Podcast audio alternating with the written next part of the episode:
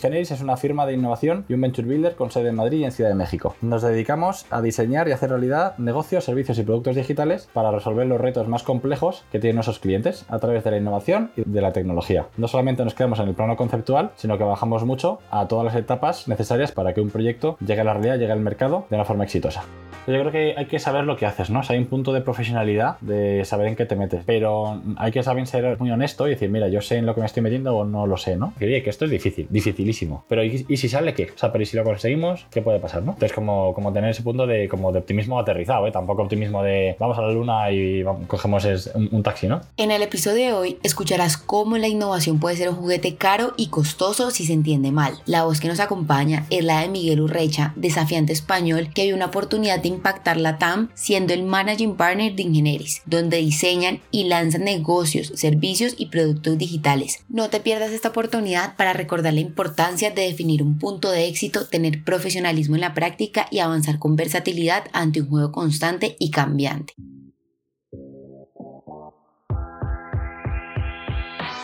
Un saludo a todos los desafiantes. Bienvenidos a este podcast de Soy Startup Latam. Insights, inspiración y educación del mundo del emprendimiento y las startups globales y locales. El podcast del día de hoy es presentado por María Camila Villa, nuestra Relations Associate desde Bogotá, Colombia. Comencemos.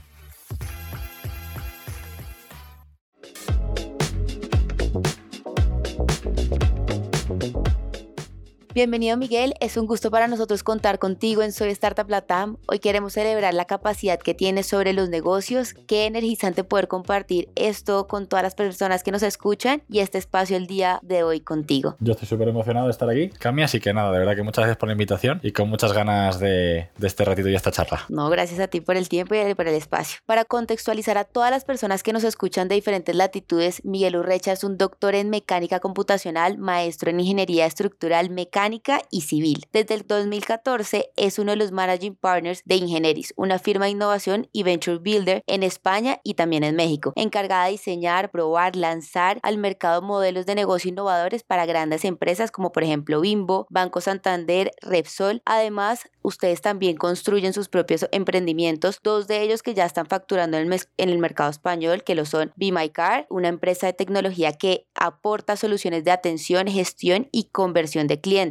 es decir, que para las empresas que operan en el sector automotriz, entonces ustedes lo que hacen es transformar esos leads actuales a leads cualificados y también tienen la segunda startup, que es COP, que está ha revolucionado la forma de vivir la experiencia de un partido de fútbol y es considerada una de las top 100 mejores ideas en el 2023. Así que sin más esto, por favor, cuéntanos quién es hoy Miguel Urrecha y qué es lo que más te energiza todas las mañanas para continuar impactando en la vida de las personas. Qué bueno, depende cada día, ¿no? Depende de lo bien que haya dormido con, mis hijos pequeños. Soy feliz marido y, padre de familia. Tengo cuatro hijos, dos de ellos recién nacidos, como comentamos justo hace unos minutos. Así que ahora estoy durmiendo menos que nunca, pero también más feliz que nunca. Y luego, por otro lado, pues dedico mucho de mi energía profesional a, a iGeneris, como bien sabemos, y vamos a hablar un poco un poco sobre ello, ¿no? ¿Y qué me gusta? ¿Por qué me, levanto? Pues mira, yo creo que lo que hacemos es esencialmente, no es una ONG, ¿no? Pero sí que creo que hacemos algo que ayude un poco a evolucionar el mundo de forma más o menos responsable y con una, parcela pequeña, ¿no? O sea, tampoco creo que estamos cambiando el, mundo de raíz, hacemos cositas, pero me gusta mucho trabajar en equipo y creo que hemos ido construyendo estos años un equipo maravilloso. A los dos lados del océano tenemos gente en México, tenemos gente en España y me encanta trabajar en equipo y la sensación de que juntos remamos y hacemos cosas que yo solo ni me hubiese planteado hace, hace unos cuantos años, ¿no? Cuando empezamos.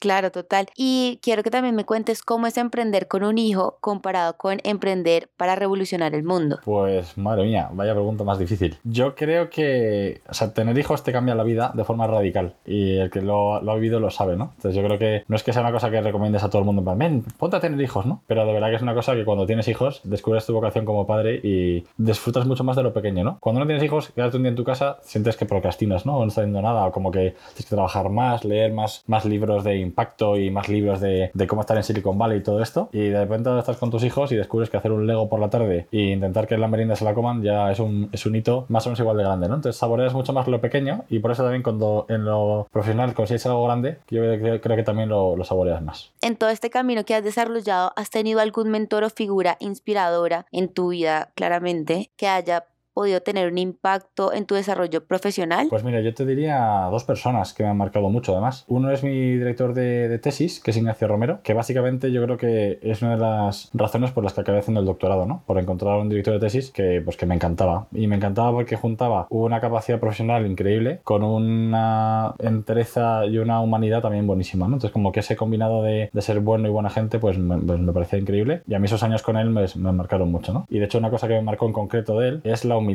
de, oye, cuando hay algo de lo que no sabes, dices, yo no sé de esto, pero en cambio de lo que sabes, hablar con autoridad, ¿no? Dice, mira, yo si esto conozco, yo te digo que las cosas mejores aquí son A, B y C, ¿no? O sea, como que esa humildad bien entendida y saber hablar en, en tu campo con autoridad, pues siempre me, me, ha encantado. Entonces Ignacio me marcó mucho y José López, que es mi actual socio de Generis, pues al que admiro profundamente, del que ha vendido pues casi todo lo que sé del mundo de las empresas y también a nivel humano muchísimas cosas. Claro, total. Yo creo que en la vida uno siempre que tiene que buscar como esos mentores que lo guíen a uno y también que lo acompañen, como que lo inspiren más que todo a ser o mejor persona o mejor profesional o mejor en el ámbito que uno se quiera desarrollar. Me parece clave esas, esas personas como mágicas en, en la vida de uno. Y también sé que te formaste en la Universidad Politécnica de Madrid, que es una de las más antiguas y más grandes de todas las universidades técnicas en España, como también en el Instituto de Tecnología de Illinois. Pasaste de pensar en estructuras de acero a pensar en negocio. ¿Cuándo comenzó la aventura por los negocios y cuál ha sido tu mayor aprendizaje en este camino? El salto efectivamente es que no tiene nada que ver lo que estudié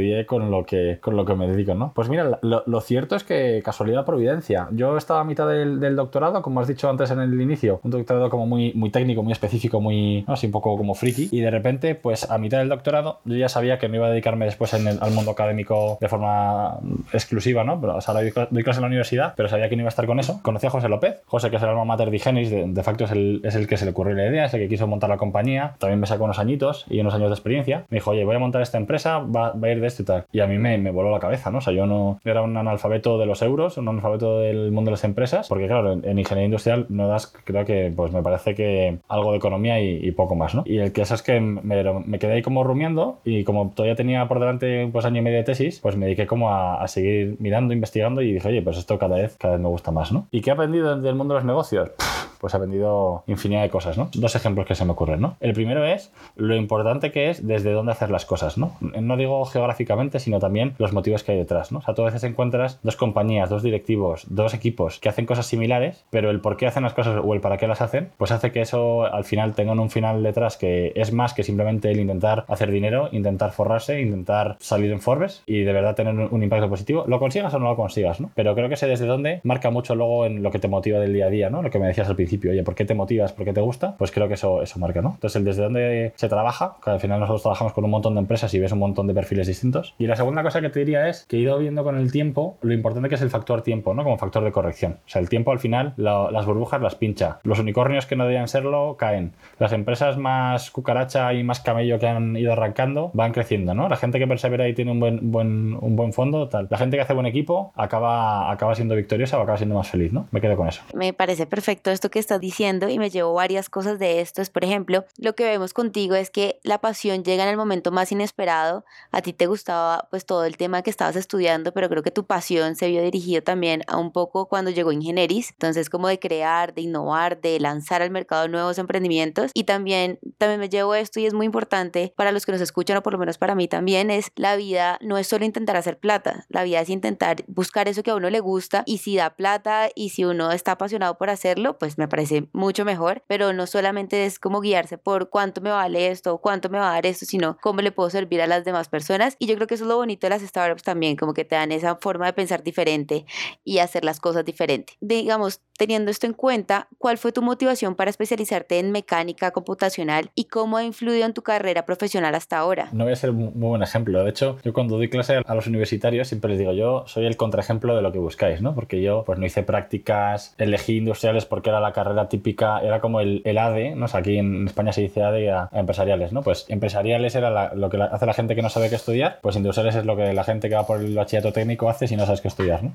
Pues iba por ahí y el caso es que yo descubrí cuando estaba acabando la carrera, pues que me, me gustaba aprender, pero que en la carrera era bueno aprobando exámenes y aprobando asignaturas más que aprendiendo de algo. dije, oye, me apetecería aprender de algo concreto, porque es que al final veo muchas cosas, pero no se me queda nada, ¿no? O sea, una sensación de, de fraude un poco, así como grande. Y entonces me gustaba el estar un poco en la frontera entre lo que se conoce y lo que no se conoce. La gente que investigaba me llamaba la atención. Conocí a Ignacio Romero, el que te comentaba antes, y básicamente porque la persona me inspiró mucho. O sea, yo del campo no, era ningún gurú ni ningún friki que por las noches me, estudiara cosas, sino que me gustó mucho la persona y de la persona me llegó un poco el, campo, ¿no? O sea, que, que, vino así, así derivado. ¿Qué te ha dejado esta experiencia como profesor? Pues mira, el, el doctorado es una cosa que, que, es muy buena para conocerse a uno mismo, porque en, en general es una etapa de tu vida que es muy de estar muchas horas leyendo, investigando, estudiando, ¿no? A mí me dio mucha humildad, por ejemplo, el decir, oye, que es que yo, o sea, yo nunca hubiese sido el mejor investigador del mundo. Tampoco sé si lo, lo seré el mejor en nada, ¿no? Pero, pero hay gente que tenía o más tesón o más paciencia o, o, le gusta más investigar por investigar. A mí se me acaba la paciencia y buscaba atajos, ¿no? Que a lo mejor para el trabajo que hacemos ahora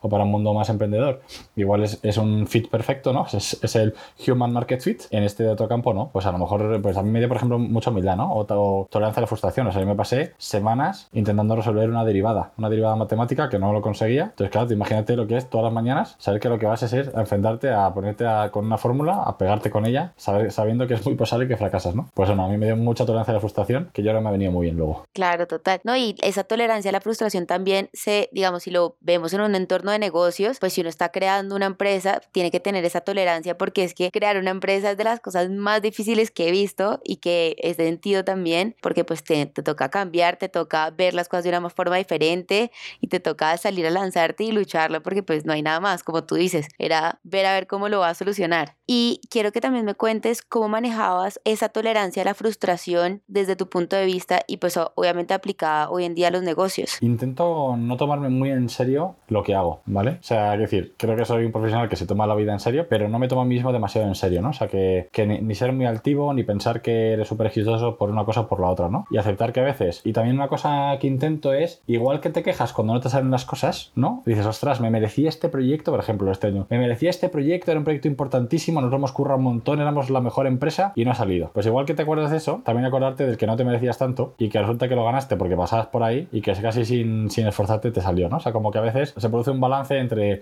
cuando tienes buena suerte y mala suerte, ¿no? Un poco te va llevando hacia la tendencia que como que estás construyendo, ¿no? Pues intento hacer eso. Y luego, pues tener deportividad. O sea, que a veces hay que aceptar que esto es un juego, sobre todo en el mundo del emprendimiento, que a veces, literalmente, si naces un año más tarde que lo que toca, o seis meses antes, o viene el COVID, o te cierran una frontera, o cambian una ley que no controlas, se te cambia tal. Entonces, como no pensar que es todo mérito tuyo, sino que también una parte brutal de, de las circunstancias, para lo bueno y para lo malo, ¿no? Es como tener resiliencia, es la palabra, y estar dispuesto a los cambios. Lo único que nos va a acompañar a nosotros en la vida es el cambio, así que toca incorporarse y seguir adelante. El emprendimiento es una carrera de largo plazo. O sea, yo en Ingeniería, por ejemplo, llevo desde el 14 y igual nos quedan todavía unos añitos o hasta que me jubile, no lo sé. Pero no puedes vivir eh, con la tercera marcha metida subiendo la montaña, ¿no? O sea, creo que llega un momento en que el motor gripa. Entonces yo creo que hay que saber parar, hay que saber tener otros hobbies, hay que saber, pues, construir una familia, ¿no? No dejarlo todo para después de tu startup, después de tu negocio, tal, porque igual no llega nunca. Entonces te puedes ver súper frustrado con 37, con 50, con los que sean, que y estira un poco tu vida, ¿no? O sea, que yo creo que hay que también saber medir la energía que cada uno tiene.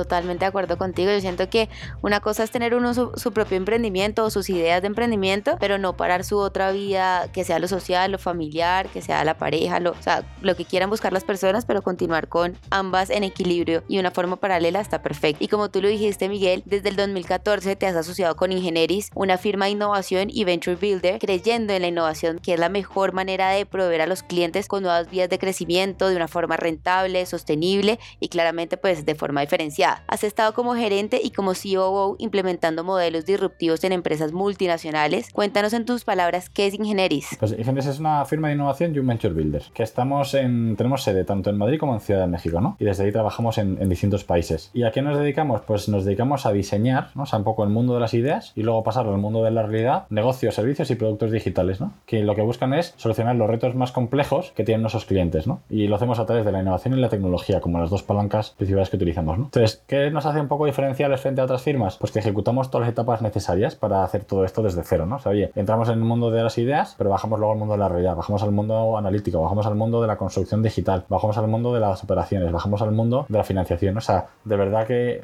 nos metemos con una idea y decimos, no solo es una recomendación de, mira, en esta, en esta slide, aquí yo te digo que tienes que hacer esto, sino que luego decimos, mira, lo hacemos juntos y te acompañamos en, el proceso, ¿vale? Y creo que lo que hacemos, o sea, y gracias, lo hacemos gracias a nuestro equipo, ¿no? O al, al talento a la audacia, a la ambición del equipo que, que tenemos y a trabajar junto con nuestros clientes, haciéndoselo fácil a ellos, aunque a veces para nosotros sea un poco difícil. ¿no? Claro, la palabra es más o menos ustedes crean, o sea, construyen todas esas ideas que están en el imaginario y las bajan a la realidad, como tú estás diciendo. Y para todas las personas que nos escuchan, yo quiero que nos aclares un poco y que nos digas qué es un Venture Builder. Pues un Venture Builder, que es una, un palabra que hemos acuñado en los últimos años, eh, porque con nosotros cuando empezamos en 2014 no nos llamamos Venture Builder, ¿vale? O sea, eso es como que la industria va, va cambiando y ahora se llama así, ¿no? Venture Builder es una organización que crea de forma más o menos sistemática nuevas compañías. Es decir, es una organización que gracias a hoy haberlo hecho varias veces y al enfoque que tiene, se dedica principalmente a montar nuevas startups, nuevas compañías. Y esto se puede hacer o bien para uno mismo o bien para un tercero. Es decir, oye, tienes un venture builder corporativo que es, oye, yo monto una startup, pero desde el principio sé que esta gran corporación es la dueña y que la estrategia que va a seguir o el foco de trabajo o el, a qué se va a dedicar la startup tiene que estar en el mundo del consumo o del retail o de la industria o de la energía. Entonces, ya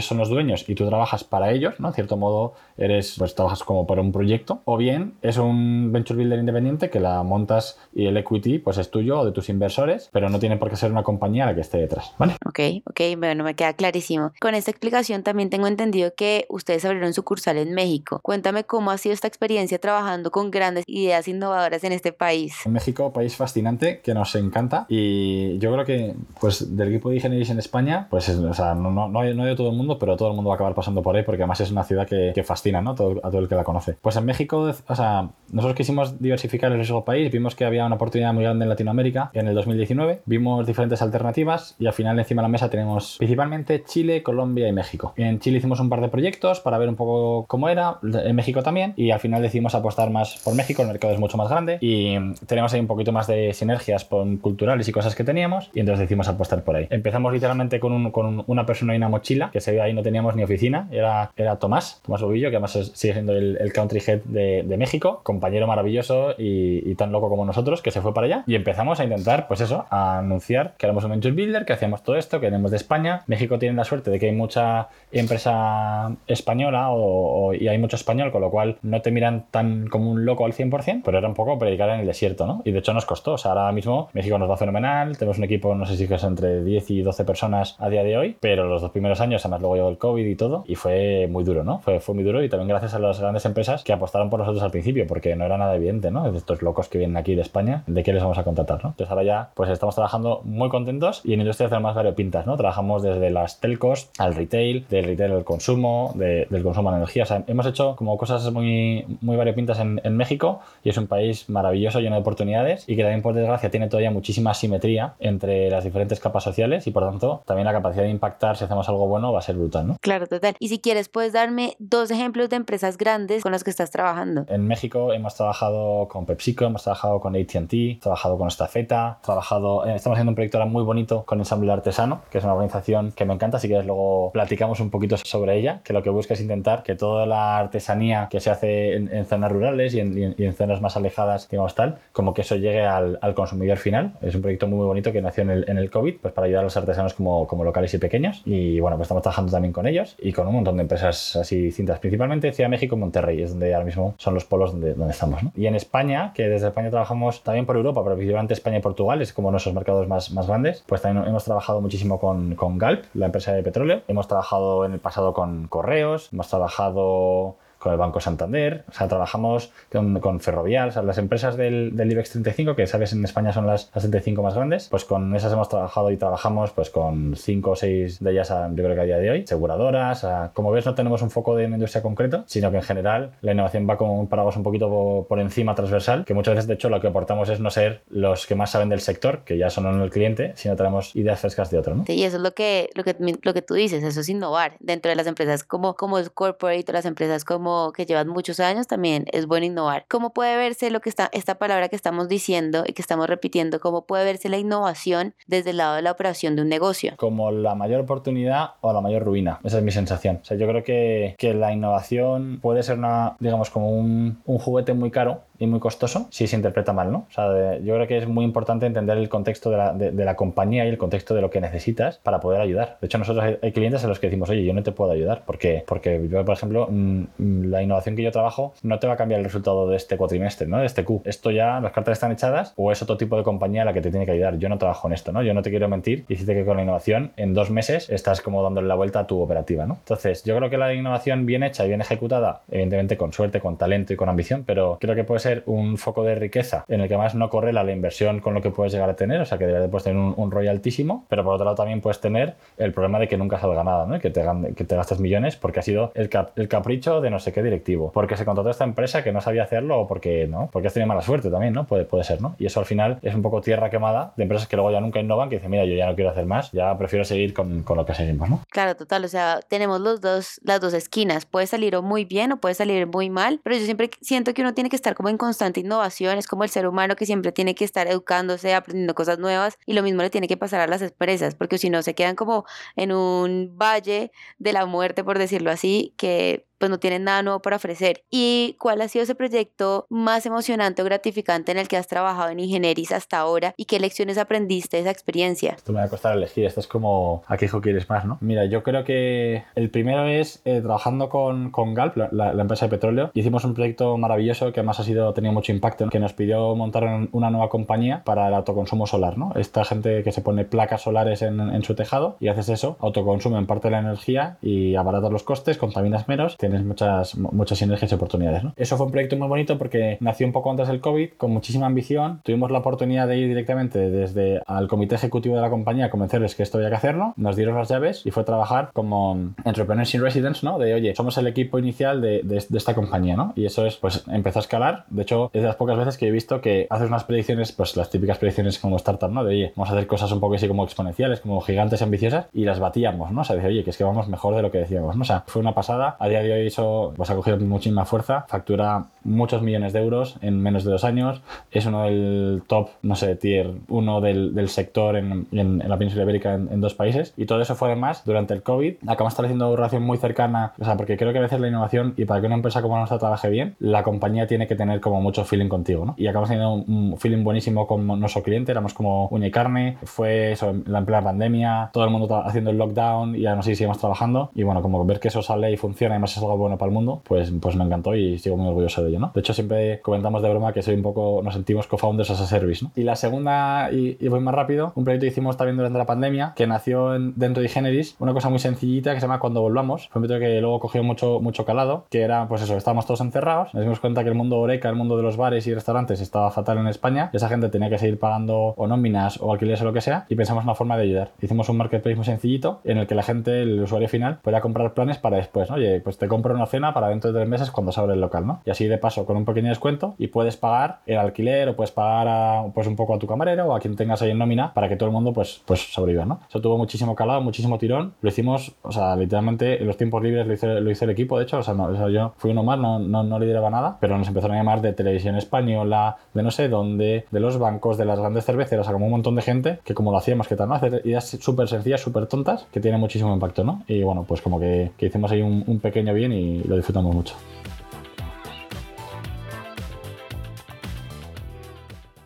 Hace poco, también en, otro podcast que estábamos hablando, hablábamos de que las startups salen de ideas simples y solucionan problemas simples, solamente que lo hacemos con tecnología, lo hacemos de manera diferentes, entonces eso es una startup. Lo que tú estás diciendo es un problema simple, pero le estaba solucionando la vida a muchas personas y aparte le estaba ayudando también a pagar alquiler, como bien lo dices, y a personas también a decir como, bueno, voy a hacer mi actividad, voy a salir a comer con mi pareja o con mi esposo en un mes. Entonces están ayudando a las dos partes, a las dos monedas de la cara, mejor dicho. Entonces, qué bueno y ver lo otro que me estabas contando es cómo un gran corporate se afina también a los valores de ustedes. Entonces, muy chévere esos dos, digamos, esas dos historias que nos cuentas. ¿Cuáles son los principios clave para proporcionar a los clientes nuevos las vías de crecimiento rentable, sostenible claramente y diferenciado a través de una innovación en los modelos de negocio. Yo creo que hay que saber lo que haces, ¿no? O sea, hay un punto de profesionalidad, de saber en qué te metes, ¿no? O sea, una cosa es manejar la incertidumbre, ¿no? Dice, mira, nosotros manejamos mucha incertidumbre porque hay que saber que estás montando a lo mejor una nueva industria, una nueva categoría, un nuevo producto, ¿no? Pero hay que saber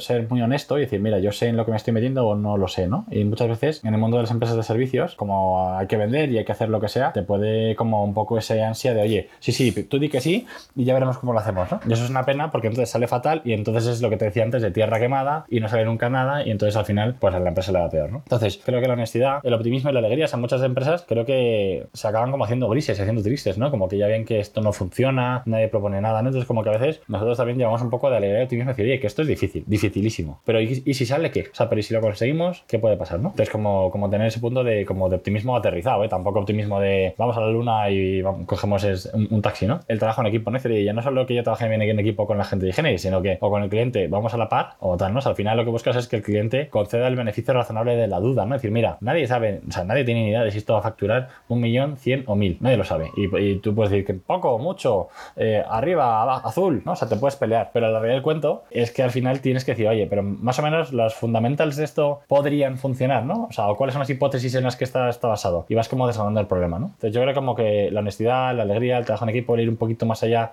de, lo correcto, ¿no? Son los valores que al final en ingeniería perseguimos e intentamos aplicar en, en cada proyecto, ¿no?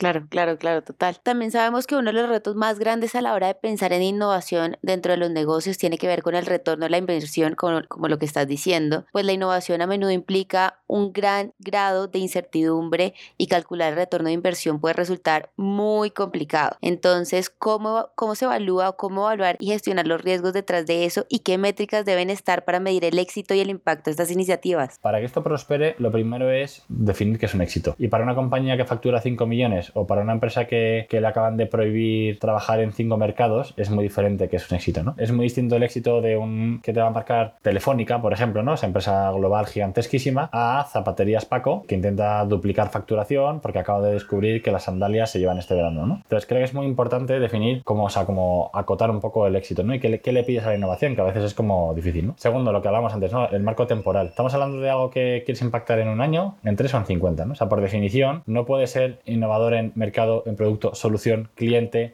servicio y pretender que en seis meses eso te dé un retorno a la inversión. Pero por otro lado, las grandes historias de éxito que de verdad son innovadoras que han un poco perfilado el mundo, el ROI hay que medirlo a 10 años, a 15 años, No, no, lo puedes medir a seis meses vista. Entonces yo creo que hay que entender mucho también la tipología de cliente. Hay clientes que se pueden permitir pensar a 5 años vista, pues yo qué sé, dice, mira, yo tengo muy asentado mis procesos, esto me va a ir bien, tráeme ideas para dentro de 5 años, ¿no? Eso, y eh, nos podemos mover muy bien en eso. Hay gente que te dice, mira, mm, pues no sé, a lo mejor Airbus o Boeing, ¿no? Que tienen ya como todo vendido y dicen, mira, yo quiero ver dentro de 15, 20 años si soy, capaz de traer la, revolución. Y en cambio hay empresas que dicen, en tres meses tiene que estar funcionando. Pues fenomenal, pero entonces habrá que un poco acotar la ambición en algunos de los parámetros, ¿no? Para decir, oye, vamos a intentar que esto, esto, esto te dé un ROI positivo en, en lo que tú midas, ¿no?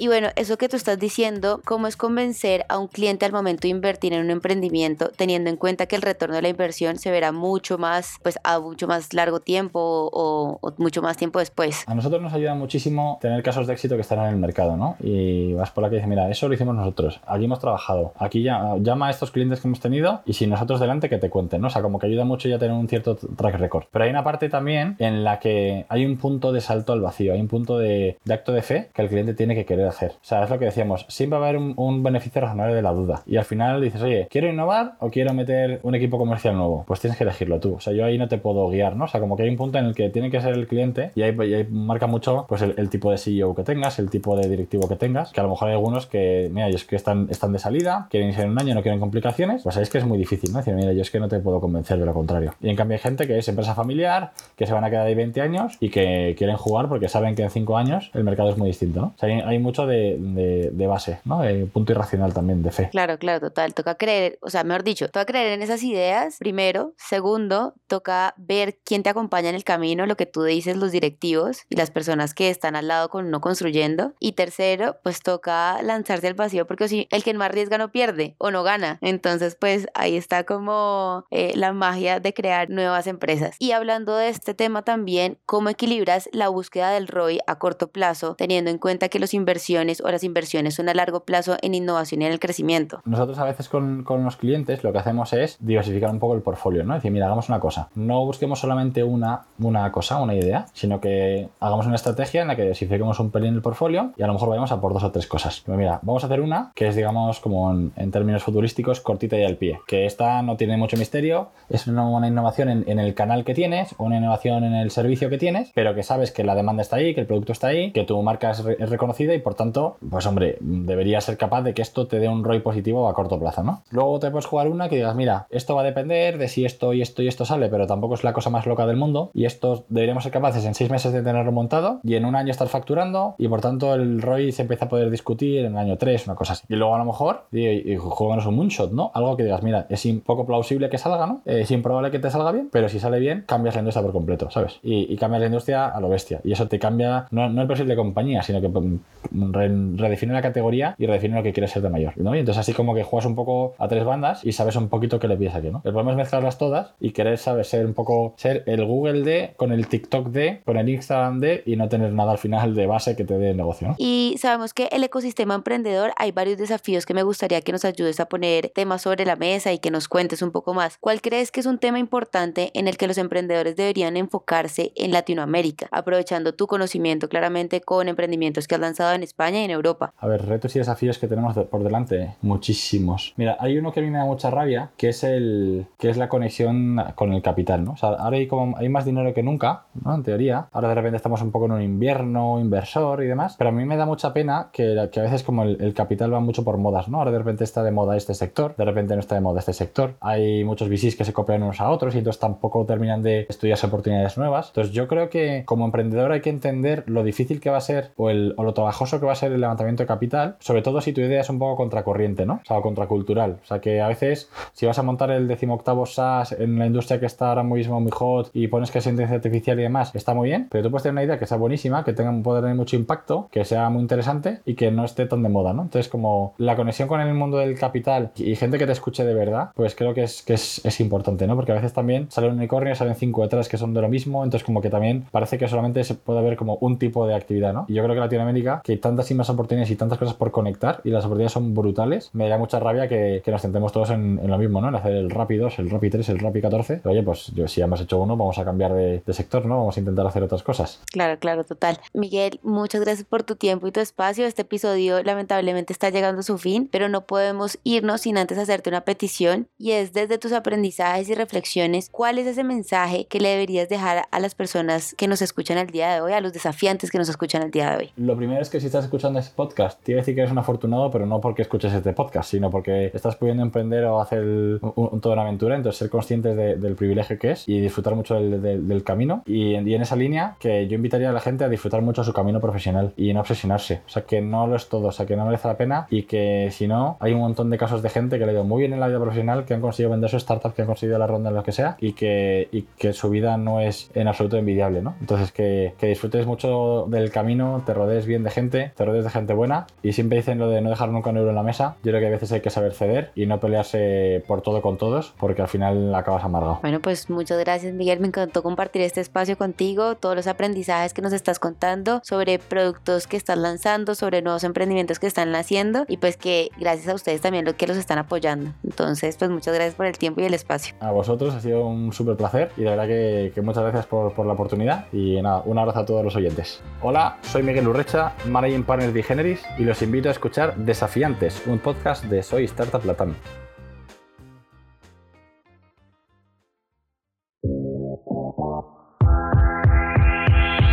Gracias por escuchar nuestro podcast. Recuerden que fue traído y hecho con amor por Soy Startup Latam. Nuestra misión es impactar la vida de un millón de emprendedores en Latinoamérica. Reacciona, comenta, comparte y síguenos en LinkedIn, Instagram y YouTube. Esperen un episodio nuevo todos los lunes.